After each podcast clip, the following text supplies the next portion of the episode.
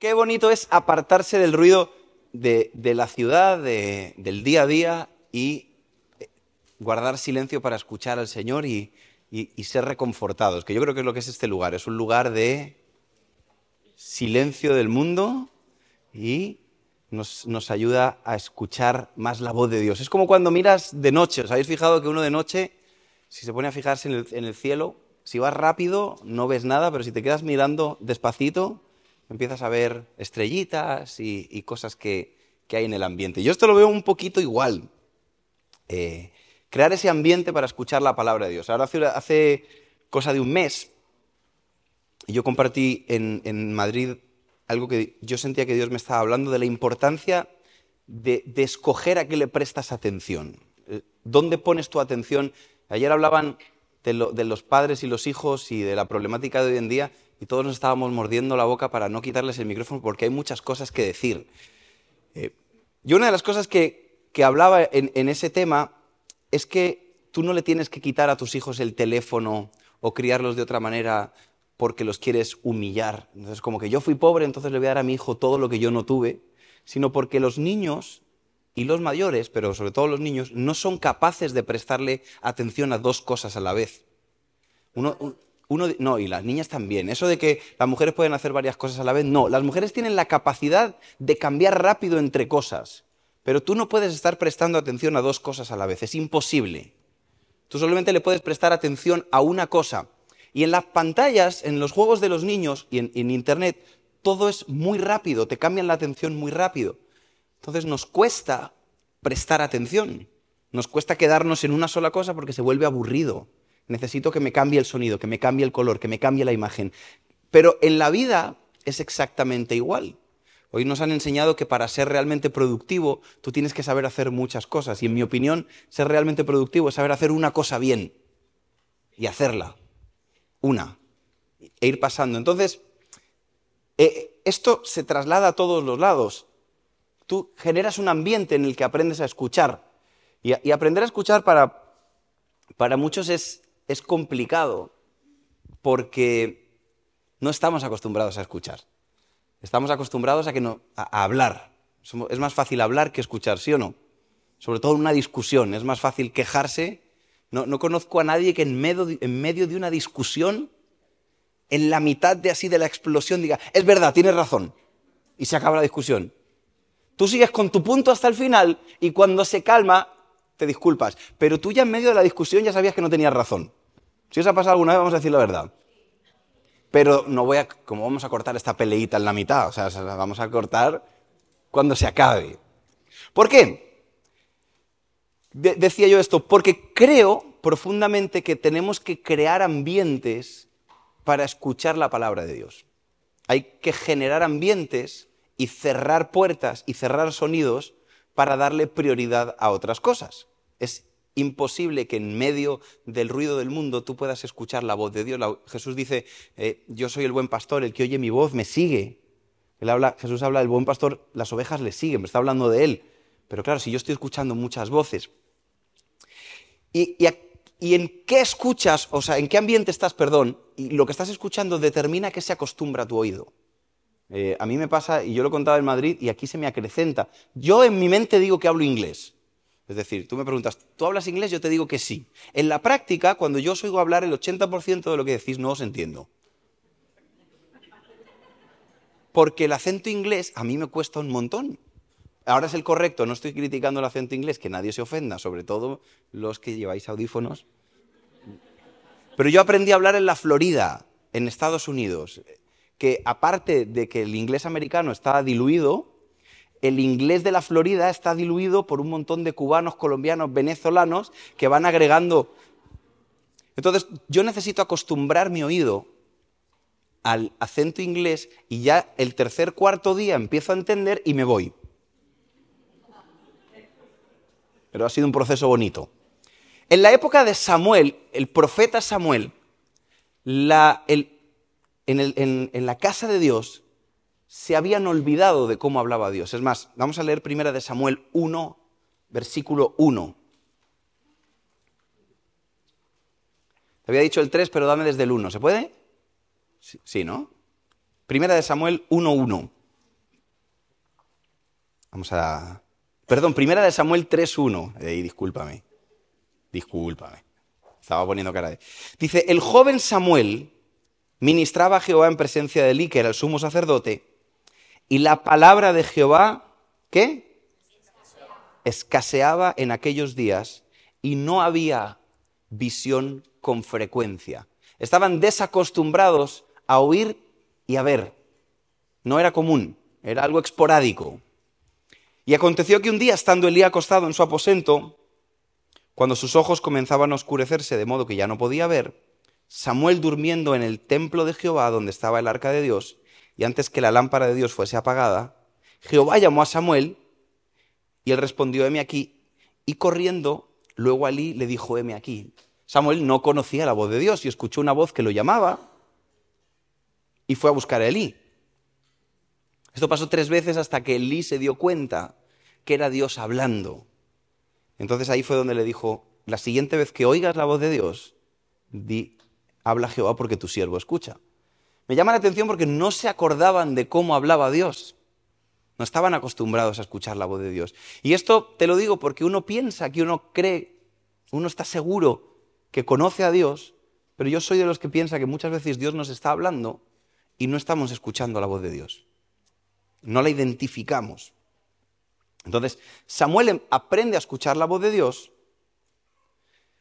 viene la esperanza sobre Israel, yo creo que Samuel rompe, no creo, o sea, Samuel rompe con esa, con esa maldición que yo creo que es que el pueblo de Dios no escuche a Dios, para mí creo que eso es una maldición, no sé si estamos de acuerdo, yo creo que sí, un pueblo, pueblo de Dios que no escuche a Dios no tiene ningún sentido. Y en, ese proceso, que vamos a hacerlo corto para no alargarnos, el pueblo de Israel pide un rey y, y, en idas y venidas, y recuerdo textos que dicen como Dios le dice a Samuel, tranquilo, no te están despreciando a ti, me están despreciando a mí. El pueblo de Israel empezó a tener envidia de los otros pueblos porque querían ser igual que ellos. Es, es muy desesperante no tener una figura a la que agarrarte y decir, a mí me sustenta el Señor. Eso es muy bonito aquí en la teoría, pero en la práctica, cuando tú ves que la gente de fuera tiene cosas a las que agarrarse tangibles y tú no, empiezan las dudas. Y el pueblo de Israel decía, bueno, cuando salimos a la guerra, esta gente tiene un tipo ahí delante con cara de malo que dice a por ellos, tipo Brave, Braveheart, ¿no? Este que se pintaba la... E-, era escocés, ¿no? Y Israel decía, ¿y nosotros qué tenemos? Y ellos tenían a Jehová. Ellos tenían a Jehová que hacía milagros mucho más brutales que un discurso de... ¿Cómo se llamaba el, actor este, el de Braveheart? De Mel Gibson. Madre mía, ¿cómo estamos? Alguno está diciendo, Mel Gibson es el, director de la Pasión de Cristo. Y en ese proceso, Dios escoge a Saúl. Y, voy a intentar hacer esto corto, pero no es corto. Saúl no era un mal tipo. Saúl se, corrompe en la mitad. Y hay dos cosas que hace Saúl. Primera de Samuel 13, 8 al 13 vamos a leer para entender qué le pasó a Saúl.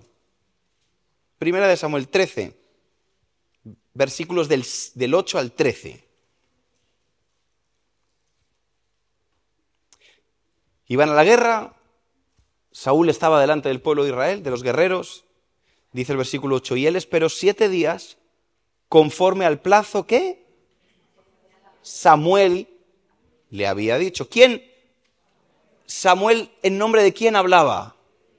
Es decir, Dios le hablaba a Samuel, Samuel iba al rey de Israel y le decía, siete días espérate, a los siete días haremos holocausto y Jehová te dará la victoria.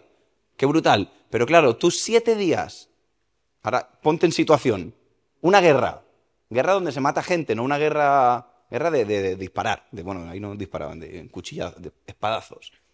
Y tú siete días parado, viendo a tus enemigos, Primer día no pasa nada, segundo día no pasa nada, tercer día no. ¿Te hubieras desesperado o no? Si te desesperas con cuando no te carga el, Instagram rápido. Va a ver a la gente caminando por ahí así como, como si aquí hubiera más cobertura que aquí. Dice, esperó siete días, pero Samuel no venía a Gilgal. Y el pueblo se le desertaba. Es decir, la gente también se desesperaba. La gente iba a la guerra y dijeron, oye, esto no es lo que yo estaba esperando. Yo esperaba que viniéramos aquí y que íbamos a matar muchos filisteos o los que fuesen y nos íbamos a llevar sus cosas y a casa. Como nos imaginamos nosotros la vida cristiana, rapidita. Yo vengo aquí a la iglesia, eh, froto la lámpara tres días en carro Tibud, sale el genio y el último día me dice, hijo mío, ¿qué deseas? Y tú, pues quiero que me suban el sueldo, que mi jefe... Y que mi mujer no sé qué. Claro, entonces la gente cuando veía que el proceso era lento, se desanimaba.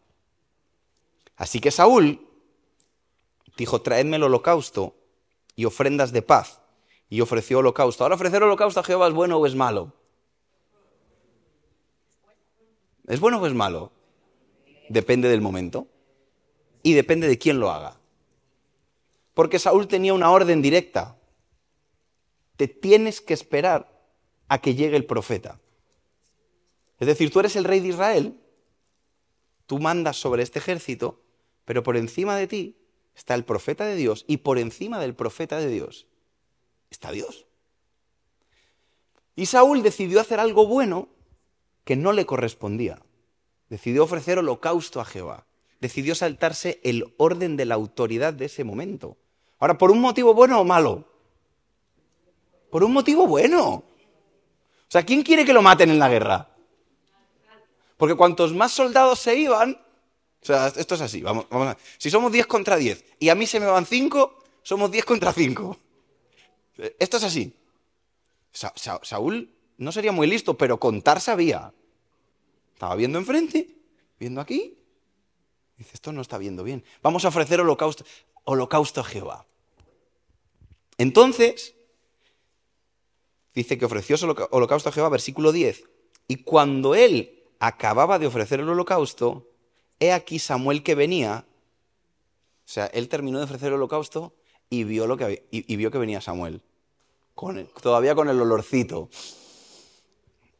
Y él mismo, perdón, Samuel salió y le dijo, ¿qué has hecho? Y Saúl le respondió, vi que el pueblo se me desertaba y que tú no venías dentro del plazo señalado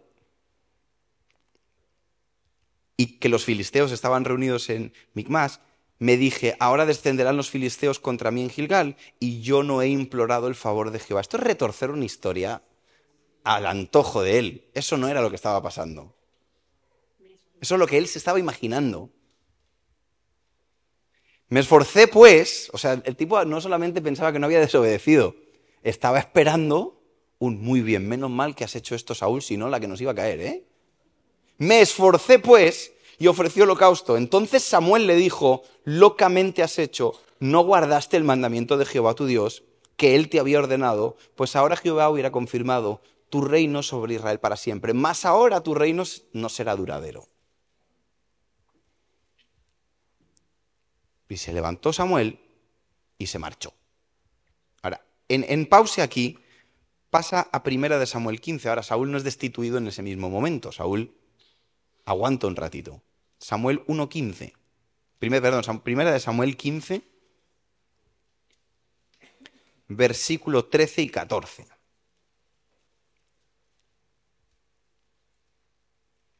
Espera, espera, espera. Sí, te pongo en contexto. Saúl sigue siendo rey de Israel, conquistan a un pueblo, a los amalecitas, y tiene una orden de parte de Dios. ¿Cuál era la orden? Quemarlo todo y matarlos a todos. ¿Cuál era la orden? Sencilla. ¿Qué tiene que quedar aquí? Nada. ¿Qué hay entre nada y uno? Nada. O sea, no, nada. Es que no. Versículo 13. Vino pues Samuel a Saúl, que había vuelto de la, de la guerra, de la victoria. Y Saúl salió a hablar con Samuel. Saúl ya sabía lo que estaba pasando. ¿Sabes cuando un niño sabe que ha hecho algo malo? Yo siempre cuento este ejemplo porque me encanta. Becky, que no está aquí hoy, la, hija de Cristina y la hermana de Raquel. Nosotros tenemos una historia hace muchos años, en el redil, cuando había que, cuando nos explotaban con trabajos forzosos a los niños en el redil. Os explico cosas. El redil ahora está maravilloso, pero hubo una época en la que no había nada. Y para entretenernos había que buscar actividades como era ponerle cal a las piedras. Ahora, los chicos me aburro, se quejan, tienen campo de fútbol, campo de volei, piscina, gincana, se van al pueblo, les hacen no sé qué. Nosotros pintábamos piedras de blanco. Íbamos con un bote de cal. Pues la verdad que era bastante más divertido que la vida de alguno hoy en día. Y teníamos que... Y entonces, ¿cuál era la actividad de hoy? Pintar un camino de blanco. Y nosotros estábamos pintando con una actitud hermosa, una actitud, un corazón por pintar aquello. Yo no he visto un servicio tan puro y tan... Una cosa pintando con una desgana hasta que pasamos por el lado del coche de Natanael, que era el que había dado la orden. Y uno de los que estaba conmigo se le cayó un poquito de cal en la puerta. ¿Sí así? Y, cuando, nos, cuando nos reímos, jaja, y cuando miramos estaba Becky ahí en la esquina, así pequeñita ya. Y lo ve. Entonces la llamamos y la, y la amenazamos. Ni se te ocurra decir que hemos sido nosotros los que hemos pintado la puerta de tu tío, porque aparte Natanael es su tío. Y Becky dice, yo no voy a decir nada, no voy a decir nada. Se va Becky, nos vamos todos, llegamos, nos encontramos con Natanael y Becky dice, tío, tío, Nathan, te han pintado la puerta de cal pero ellos no han sido. ¿Eh? Saúl acababa de desobedecer a Dios y ve a Samuel y dice, ahí va. Y el tío con su cara dura, nosotros en España decimos con la cara de cemento armado, le dice a Samuel, versículo 13, vino pues Samuel a Saúl y Saúl le dijo, bendito seas tú de Jehová, yo he cumplido la palabra de Jehová la, la orden era todo fuera. Y entonces Samuel le dijo, pero tú no estás escuchando, que yo estoy escuchando las ovejas hacer de detrás. Dice, estoy escuchando las ovejas y el bramido de las vacas. Esto que yo estoy oyendo, esto, esto todavía, Patrick, todavía. ¿Cómo hace la vaca? Entonces Saúl le respondió, de Amalek los he traído porque el pueblo perdonó de lo mejor de las ovejas y de las vacas para sacrificarlas a Jehová tu Dios. Pero lo demás lo destruimos. Entonces Samuel le dijo a Saúl, déjame declararte lo que Jehová ha dicho esta noche. Dijo, cuando eras pequeño, cuando no eras nadie, cuando eras pequeño a tus propios ojos, ¿no te he hecho yo jefe de las tribus de Israel y Jehová te ha ungido por jefe sobre Israel? y te mandó en misión y te dijo, ve, destruye a los pecadores de Amalek y hazle guerra hasta que los acabes.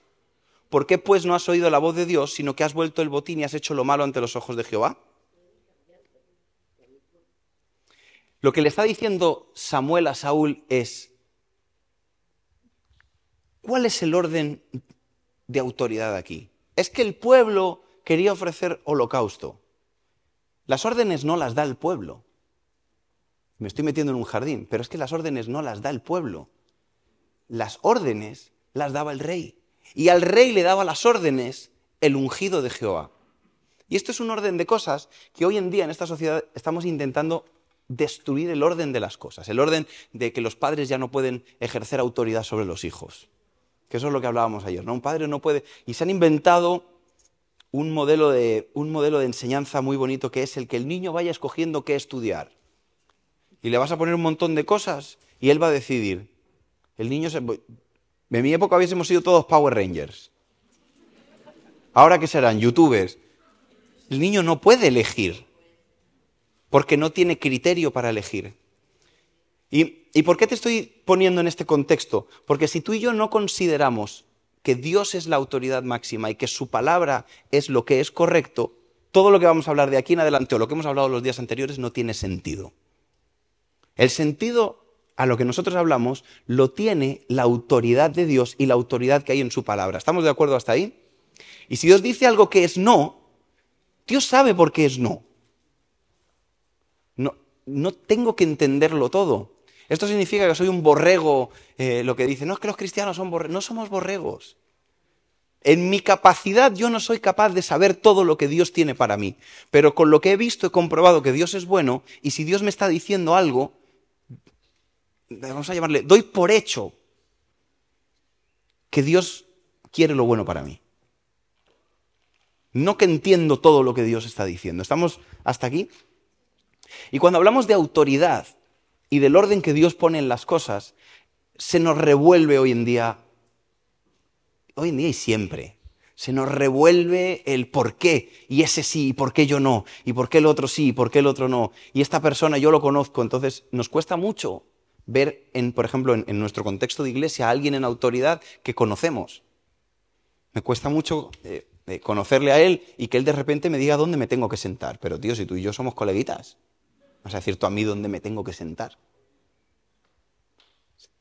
olvidando que hay una cuestión que se llama autoridad delegada por Dios lo que hace especial a una persona en autoridad no es su persona, es la gracia de Dios y la autoridad de Dios sobre esa persona. De lo que está diciendo Samuel a Saúl es, ¿tú sabes por qué tú eres rey de Israel? te lo voy a traducir al español profundo. Si tú eras, tú eres, un pringao. Saúl era un... y Dios te fue a buscar y te trajo a este lugar y te dio autoridad.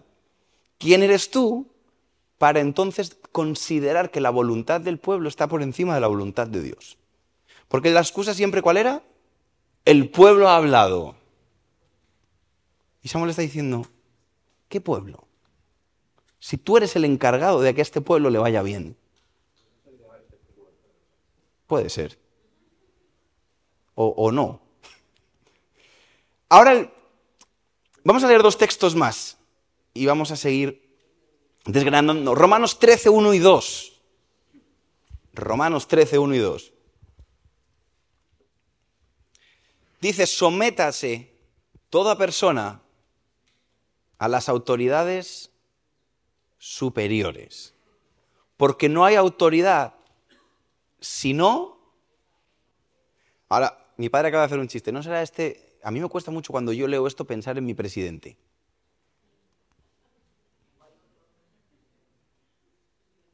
¿Por qué? Porque yo le veo cosas que humanamente no me gustan, pero aquí hay una cosa que me frena. La autoridad, no hay, no hay autoridad, sino de parte de Dios. Y las que hay, esto es fuerte, por Dios han sido establecidas. De modo que si alguien se opone a la autoridad, ¿a lo qué? a lo establecido por Dios resiste. Y los que resisten acarrean condenación para ellos mismos.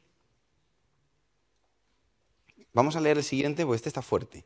Hebreos 13, 17. Este si este os ha gustado poco, este os va a gustar menos.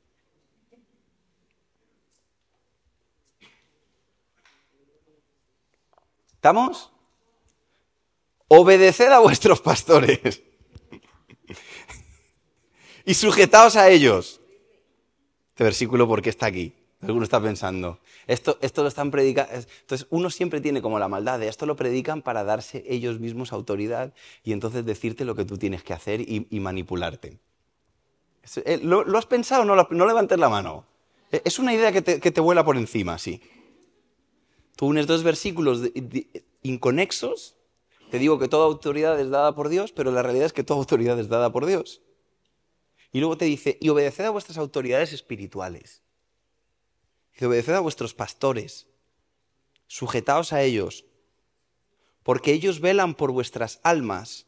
Y aquí hay una clave que se le olvida al rebelde de turno. ¿Qué dice? Como quienes han de dar cuenta. Cuando nosotros vemos personas en autoridad, casi siempre vemos los beneficios. Tú ves el beneficio de un pastor o puedes ver el beneficio de un jefe, puedes ver el beneficio de un presidente del gobierno, por poner los mismos ejemplos. Viven mejor, tienen mejores sueldos, al presidente lo llevan en avión. Lo que no ves son las, las responsabilidades que tiene una persona en ese cargo. Ahora, si a ti te parece que es algo tedioso y pesado obedecer a tus autoridades,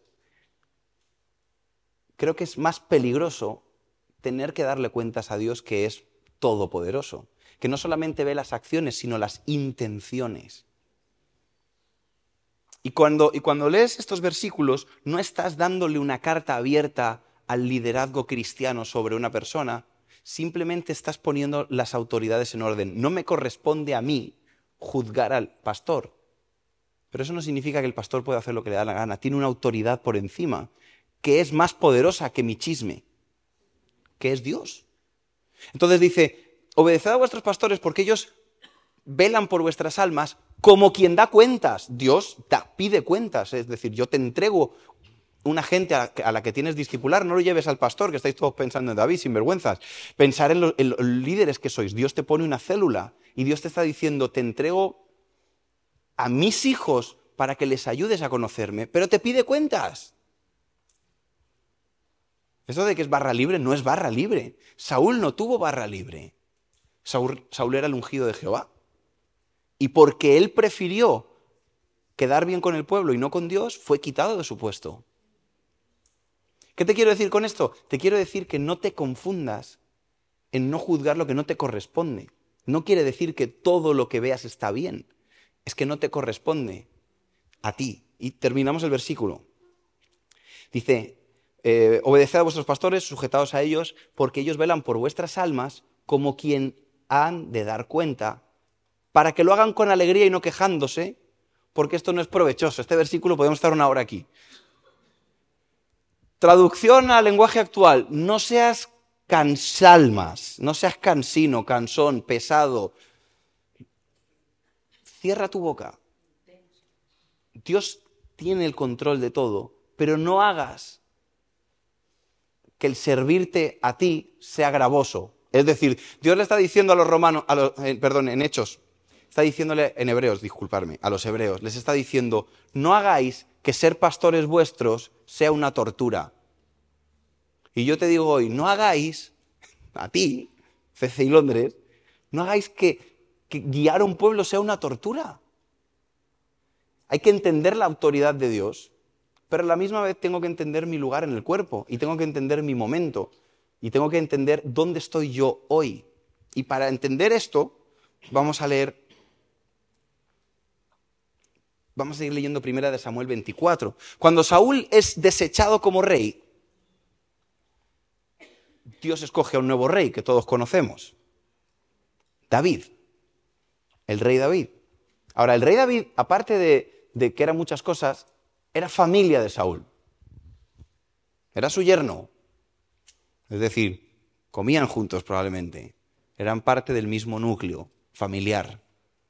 Compartían más que una nacionalidad. Eran israelitas, sí, pero compartían más cosas. El mejor amigo de su hijo, el marido de su hija, el querido por los ejércitos de Israel, lo querían. Y Saúl se da cuenta, porque Dios no desecha a Saúl un día y lo tira a la basura.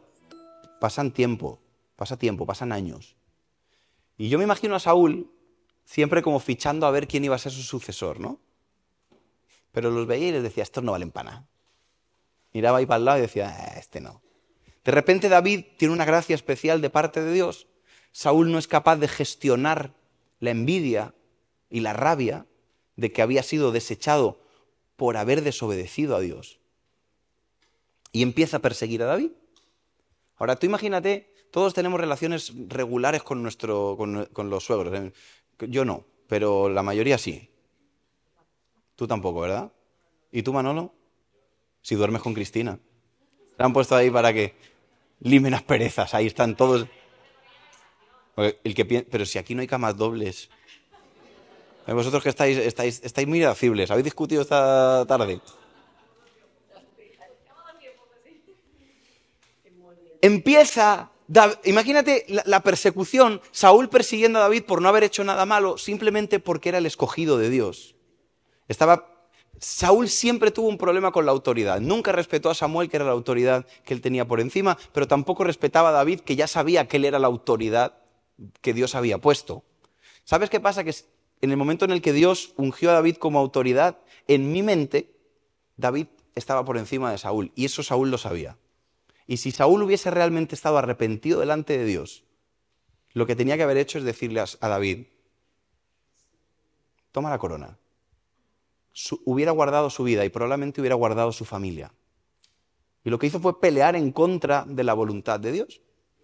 Y empezó a perseguir a David. Y la quiero hacer corta porque esta historia es muy divertida. Dice que en una de esas persecuciones, David estaba escondido en una cueva y esta es mi historia favorita probablemente de la Biblia. Hay pocas que me diviertan más que, leer esta. Primera de Samuel 24, versículo 1. Vamos a llegar a algún lugar, no os preocupéis. ¿O ya tenéis hambre otra vez? Cuando David volvió a perseguir al... Perdón, cuando Saúl volvió de perseguir a los filisteos, le dieron aviso diciendo, David está en el desierto de Engedi. Habéis estado en el desierto de Engedi, ¿verdad? Es un sitio para no estar ahí. ¿Para qué estás tú ahí? ¿Para qué? No hay ni un Starbucks alrededor, ni un... No hay nada. Un desierto es un lugar al que nadie quiere ir. Al menos que vayas a tomarte unas fotos para el Instagram y decir, mira, he estado en un desierto, pero a dormir en el hotel. Y tomando Saúl tres mil hombres escogidos de todo Israel, fue en busca de David y de sus hombres por las cumbres de los peñascos de las cabras montesas. Y cuando llegó a un redil de ovejas en el camino, donde había una cueva, entró Saúl en ella para cubrir sus pies esta es la parte que me encanta. Saúl tenía lo que llamamos nosotros un apretón. Tenía el, estómago mal. Y, después de caminar por el desierto, vio una cueva y dijo, que nadie mire, dado la vuelta a todos. Porque no hay nada más humillante que cuando te abren la puerta de un baño. ¿Sí o no? O sea, es como el momento más de más paz del día cuando tú estás sentado en tu trono rodeado de luz y puede ser el momento más humillante de tu vida, con una puerta de diferencia.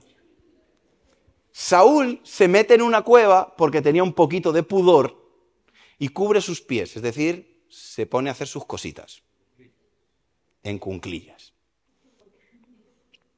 Con la mala suerte, Saúl tenía mala suerte. Tú dices, alguien que tenía mala suerte, Saúl. Dice, y cuando llegó a un redil y se cubrió y a cubrirse los pies, y David y sus hombres estaban sentados en los rincones de la cueva, o sea, de la misma cueva, escuchando lo que estaba pasando. El, momento, claro. No, no tengo que explicaros cómo suceden estas cosas, pero todo esto va acompañado de un ritual de sonidos y olores. Y todos escondidos así en el lado. Y Saúl pensando que está solo. no hay nada peor Fíjate si cuando tú crees que nadie te está viendo y cantas tranquilo y de repente ves que había alguien ahí y dices, ¡ay, qué vergüenza! Y David y sus hombres estaban en, los rincones de la cueva y entonces los hombres de David le dijeron, he aquí, esto con voz de Braveheart, ahora sí, he aquí, el día que te dijo Jehová, he aquí entrego a tu enemigo en tu mano y harás con él como te pareciere. O sea, no hay un momento más indefenso que un hombre en el baño. Estás no tienes para dónde ir. psicológicamente no puedes ni levantarte y salir corriendo. entonces lo vieron todos y dijeron. Yo escuchaba el himno de la Champions. y todos ahí con las espadas. Y se levantó David y calladamente cortó la orilla del manto de Saúl. Y después de esto, se turbó el corazón de David, porque había cortado la orilla del manto de Saúl. Y me encanta esta historia, y cada vez que la recuerdo pienso, ¿por qué se turbó David? Si no le hizo nada, si lo tenía para lo que él quisiera, ¿o no? Y lo que le estaban diciendo los demás no era que le cortara un trocito de la, de la capa y le dijera, mira, te podía haber matado, pero no te he matado. Lo que querían los que estaban con David era este es el día en el que el Señor te ha entregado Israel. Y yo siempre pregunto, ¿por qué David se turbó? ¿Por qué cuando vio el trocito de túnica se sintió mal? Porque David, a diferencia de Saúl, tenía un profundo respeto por la autoridad. Y porque independientemente de quién era su jefe, él respetaba la autoridad que Dios había puesto en él. Y me encanta el concepto que es por eso que le llamaba esta prédica así, lo que quería darle Dios a David no era un pedacito de la túnica de, Saúl, era la túnica completa. Y cuando tú y yo no respetamos a las autoridades y lo menosprecias y, dices algo y, das rienda suelta a tu boca, no lo estás matando, estás cortando un trocito de una capa que no es tuya. Y te estás desacreditando para que Dios te entregue una capa completa. Estás diciéndole a Dios, no me interesa el orden de tus cosas, yo quiero la autoridad a mi manera. Yo voy a ser rey como yo quiera. Hay un vídeo muy antiguo de, un paraguayo que estaba borracho, no sé si os acordáis de ese, del de la arbolada. Él en, su entrevista decía, no, estaban borrachos los dos, decía, nos tenemos que ir, pero nos vamos a ir como yo quiera, borrachos, y se chocaron. Tú dices, yo voy a conseguir lo que Dios me ha, dicho que me ha prometido como yo quiera. Y empezamos a, faltarle el respeto a la autoridad de Dios. Y empezamos a hablar mal de nuestros líderes, y hablar mal de, la policía, y hablar mal de nuestros padres, y hablar mal de aquel y de arriba. Porque creemos que a base de cortar trocitos de capas vamos a conseguir una capa. Y lo único que estás consiguiendo es que Dios entienda que tú no sirves para tener autoridad. Que tú eres una persona desconfiable, que no te pueden dar nada porque no eres alguien de fiar. Y cuando hablamos de la autoridad, la prueba más grande para, en, esta cueva era para David. Porque es muy fácil clavar una espada, es que el ejemplo es precioso, a un líder que la está. que tiene los pies cubiertos. Y tú dices, pero es que yo tengo razón. Y sabes que tienes razón, pero en el orden de autoridad de, Dios, tu razón es cerrar la boca. Eso no significa que Dios esté complacido con lo que está pasando. ¿Sí me estoy explicando? Es que a veces pensamos como que Dios pasa por alto eh, a, unos sí, a otros no. Y eso no es así. Dios decide hasta dónde tiene misericordia y no me corresponde a mí decirle a Dios hasta dónde debe tener misericordia. Porque no vaya a ser que un día yo la necesite y había misericordia para mí. Dice, pero en lo que juzgas, serás juzgado. Yo estoy seguro que Dios te quiere entregar una capa. No todos es para ser líderes dentro de una iglesia, pero sí la autoridad en tu familia, a lo mejor autoridad en tu trabajo, autoridad en diferentes ambientes de la vida. Pero si tú eres una persona que no respetas la autoridad y te dedicas a cortar pedacitos de capas, simplemente, fíjate lo que decía los textos que hemos leído antes que no nos gustaban tanto. En Romanos 13, 1 y 2, decía, el que no respeta la autoridad, ¿sabes a quién se está condenando? A sí mismo. Cuando yo no respeto la autoridad, le estoy diciendo a Dios, Dios, yo no sirvo para el trabajo. No, es no le estoy contando a Dios algo que Él ya no sepa. Estoy diciendo, Él no sirve, pero yo tampoco. me estoy poniendo en el mismo saco que Saúl. Y David dijo, termina, terminamos leyendo la historia de, de David.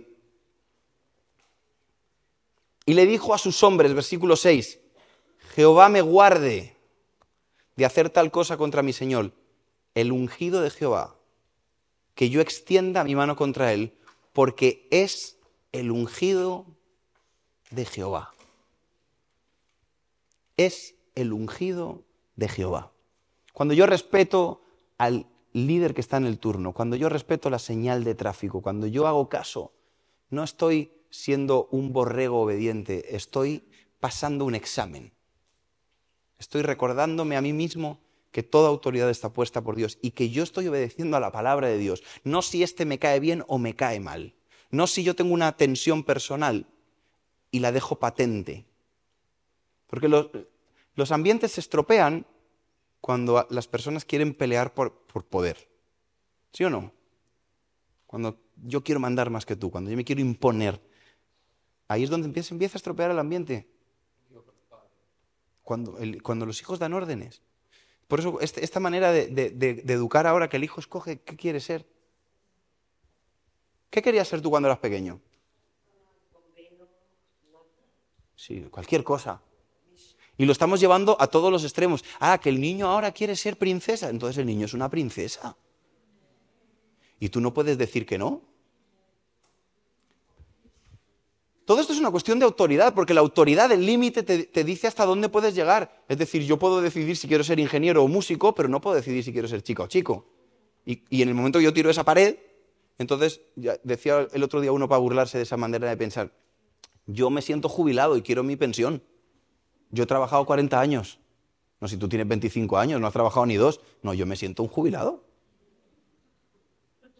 Yo me siento, eh, yo me siento rey de Israel, yo me siento líder de esta iglesia, yo siento que yo lo puedo hacer mejor que Juliana. Yo decido qué capa corto. Porque yo, me estoy, yo estoy viendo la situación, la estoy analizando y estoy viendo mis posibilidades. Y el punto aquí, que es donde yo quiero acabar, es con Jesús. Juan, Evangelio de Juan 6, 38. Vamos a leer un par de textos más. Juan 6, 38. Jesús proclama una cosa que nosotros lo vemos como una declaración de autoridad, pero es una declaración de sumisión. Jesús dice, porque he descendido del cielo, no para hacer mi voluntad, sino la voluntad del que me envió.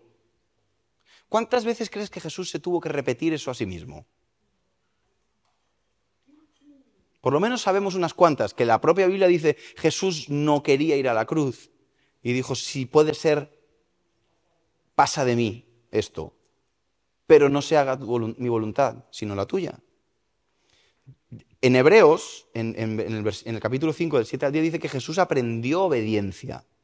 ¿Cómo puede ser que, que Dios, hecho hombre, aprendiera obediencia?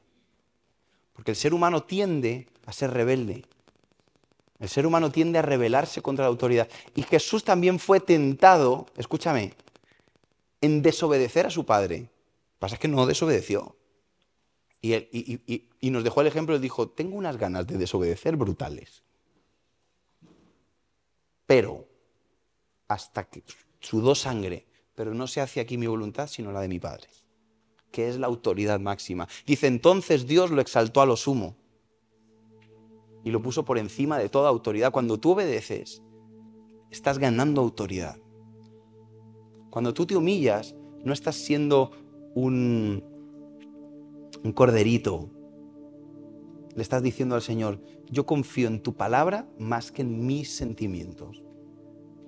Ahora, Jesús no solamente obedecía a, Dios, Jesús cuando estaba bajo la... Este es uno de mis textos también favoritos. Juan 2, del 1 al 5, en el mismo Evangelio.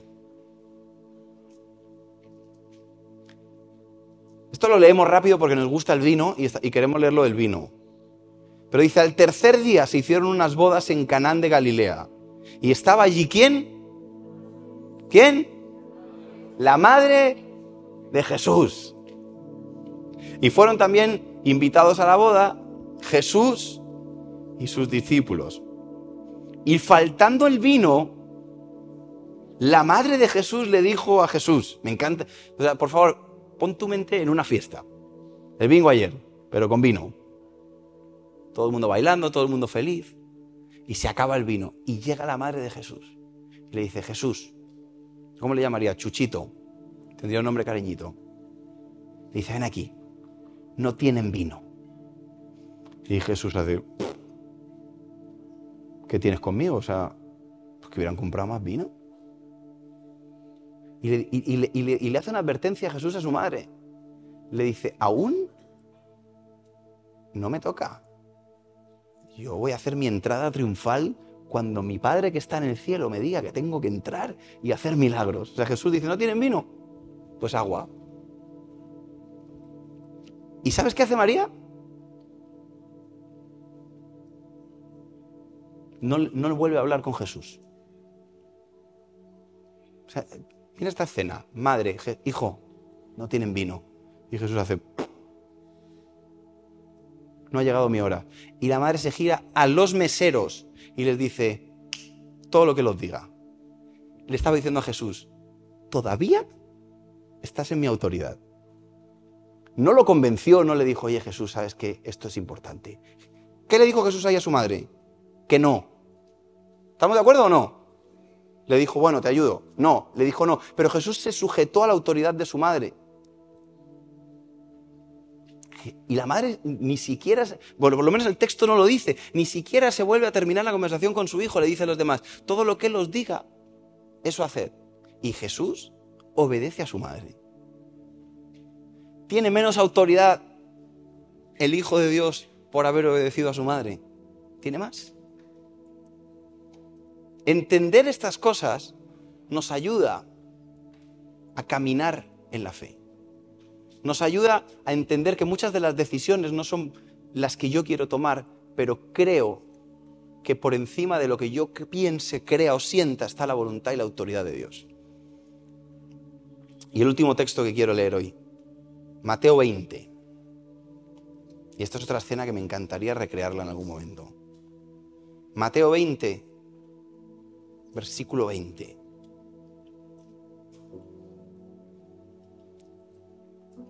Perdón, he puesto Juan y era Mateo. Mateo 20, versículo 20.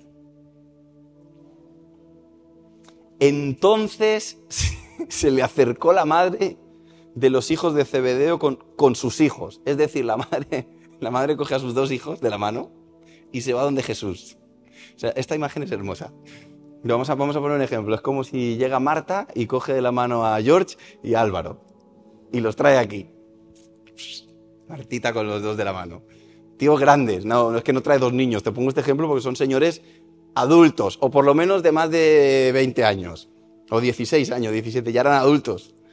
Se acerca la madre y se postra delante de Jesús. Y Jesús le dice, ¿qué quieres? Y ella le dice, quiero que mis hijos sean jefes contigo. Ordena que mis hijos, estos dos que he traído de la mano y los he puesto aquí, se sienten contigo en el reino de los cielos. O sea, estaba pidiendo autoridad para sus hijos. ¿O qué estaba pidiendo? Además, todo muy solemne, postrada. Es como, mira, yo sé que los niños no han aprobado las oposiciones. Se lo han trabajado, pero no han llegado. Pero tú tienes ahí para ponerles un 5, ¿no? O sea, tú los puedes sentar ahí. ¿Qué hace falta? ¿Cuánto para eso? Cuando, cuando, te ponen, cuando te ponen una multa en Latinoamérica que uno dice, ¿cómo podemos resolver eso? Yo nunca había visto un soborno hasta hace unos años que vi un soborno que nos metimos por una carretera que estaba cerrada y viene el guardia y dice, no, ves que estaba cerrada. Y yo vi que ponía que estaba cerrada, pero el tipo entró tan seguro, el que nos llevaba, que yo dije, ah, se puede entrar por ahí. Pues, ¿Será que aquí cuando pone prohibida la entrada es que está prohibida para otros que no seamos nosotros? Eso puede pasar. Entonces nos para el guardia, súper enfadado. Y entonces le pregunta al conductor, ¿y cómo podemos arreglar esto? No sé, dice el guardia. Y empiezan a hacerse preguntas, ¿cómo crees que podemos arreglarlo? Y el otro dice, no sé cómo podemos arreglar. Es como que hay una conversación interna debajo que ellos se estaban entendiendo. Ah, sacó dos mil pesos del bolsillo mexicanos, no colombianos, porque si no, no tendría gracia y se los dio. Y pasamos.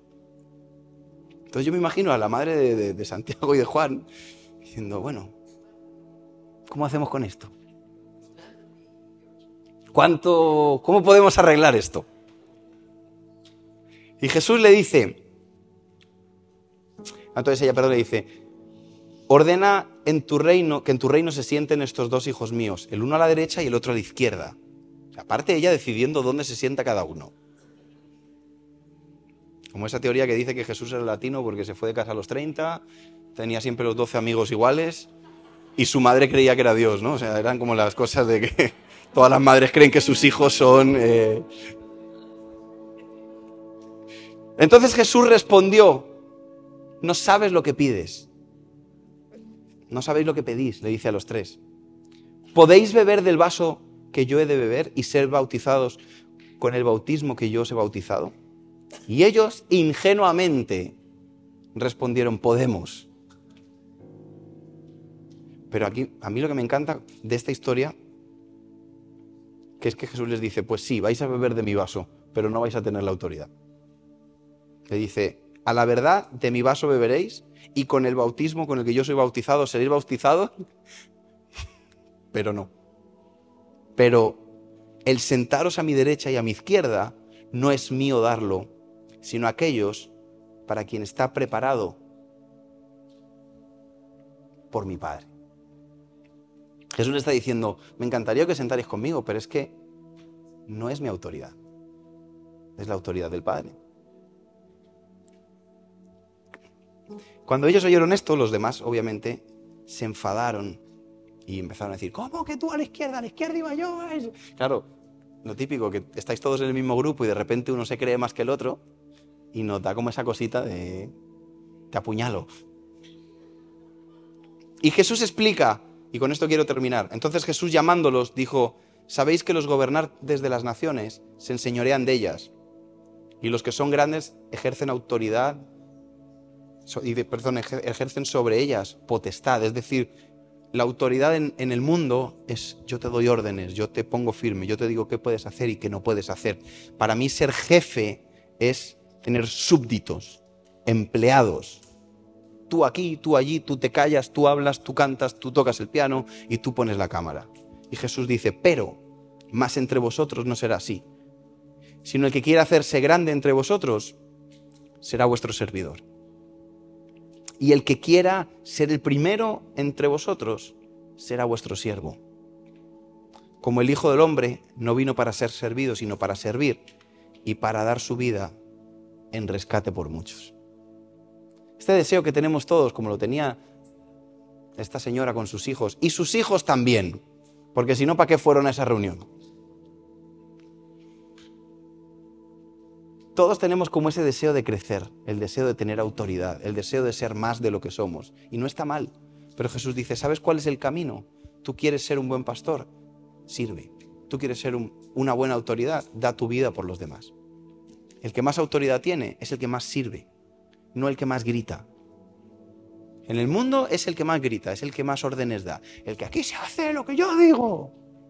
En el reino de los cielos es el que más ama, el que es capaz de, seguir sirviendo a pesar de que le, lo tratan mal. Es el que a pesar de que las cosas no le vienen como espera, se mantiene en su lugar y es paciente. La autoridad no es dada porque tienes más cualidades que otros, porque eres capaz de servir y amar. Y David era capaz de servir y amar y por eso terminó siendo el rey de Israel. ¿Sabes? Que yo pienso que si Saúl hubiese sido inteligente, que claramente no lo era, hubiese tratado bien a David y David nunca se le hubiera revelado. David nunca quiso faltarle el respeto a su suegro.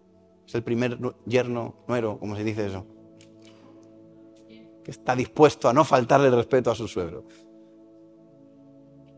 David no tenía ansias de, David no tenía ansias de autoridad, tenía ansias de servicio. Él, él iba a la guerra, él tocaba el arpa. Y entonces Dios dijo, ah, este es. Este es el que es. La autoridad es algo que nos genera animadversión, amor-odio. Todos queremos, pero nos molesta la autoridad. Pero la autoridad es servir. La autoridad es amar.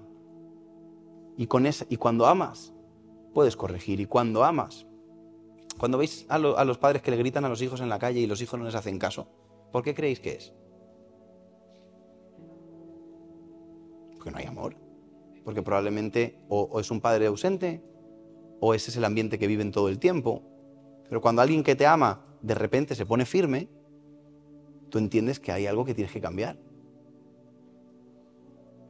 nadie, nadie se pone recto porque te grite alguien por la calle.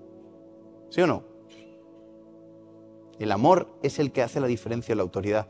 Entonces, nosotros debemos analizarnos cómo está nuestro corazón con nuestras autoridades. Porque a la hora de construir una iglesia, una familia, una vida, que es algo que a mí me viene dando vueltas estos meses mucho, nosotros estamos construyendo un proyecto, el proyecto de Dios, la iglesia, que va cambiando con los años, que hace 20 años era de una forma, hoy es de otra. Eh, hace X tiempo había una gente, hoy hay otra. Seguimos construyendo la casa de Dios. Cada vez hay más gente, pero luego hay mucha gente que venía antes que ya no está. Es como cambio de tiempos. Hace unos años había cosas que estaban bien vistas, hoy están mal vistas. Y una de las cosas que entiendo de la vida de David y que termino con esto, es que las mejores construcciones no son las bonitas, son las que aguantan los golpes. Ayer hablábamos, esta mañana ha sido, que yo prediqué el domingo pasado de que el mejor boxeador no es el que pega más fuerte. El mejor boxeador es al que le puedes pegar más fuerte, el que mejor aguanta. David no se hizo grande porque tenía fuerza, sino porque él recibía oprobio, recibió vejaciones, recibió menosprecio y aguantó.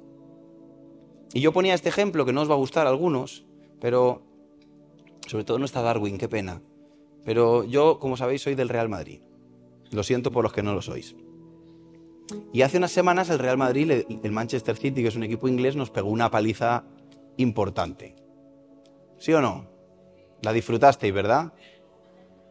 De decir la verdad. ¿Alguno? Pero yo estaba viendo el partido en el que, tú sabes cuando te sientes súper indefenso en algo, en cualquier cosa, y tú dices, no hay ninguna opción de que me vaya bien. O sea, como por ejemplo, si me pongo a, pegarme con un tío de dos metros que tú dices, vas a perder. Yo estaba viendo el partido y decía, nos van a reventar. Pero iban ganando 2-0, que podían ser 7, ¿sí o no? Pegó un balón en el larguero del Madrid y todos se asustaron. Porque el Real Madrid no era el mejor, pero es el que mejor sabe sufrir. El año pasado lo vieron. Le pegó el City y ganó. Le pegó el Chelsea y ganó. Le pegó. Aguanta los golpes. Y ese es el ejemplo. No se trata de cuán bueno eres, se trata de cómo aguantas los golpes. Los nos, los menosprecios, las cosas que no te gustan. Ahí es donde estás demostrando que eres bueno. Jesús, Jesús puso este ejemplo. La casa buena es la que le pegan las lluvias y no se cae. David sabía recibir golpes, de todo tipo. Y cuando él tuvo que golpear, respetó al Señor. Que nosotros seamos eso, que aprendamos a respetarnos unos a otros, que aprendamos a amar. Y, si, y si en tu corazón está el servir y tú sientes que Dios te ha llamado a más, el camino para llegar a eso no es ir cortando trocitos de capas, si menosprecio a este, si bajo a este, si quito aquel, poco a poco me hago un hueco. Dios te quiere dar la túnica completa, el día que corresponde.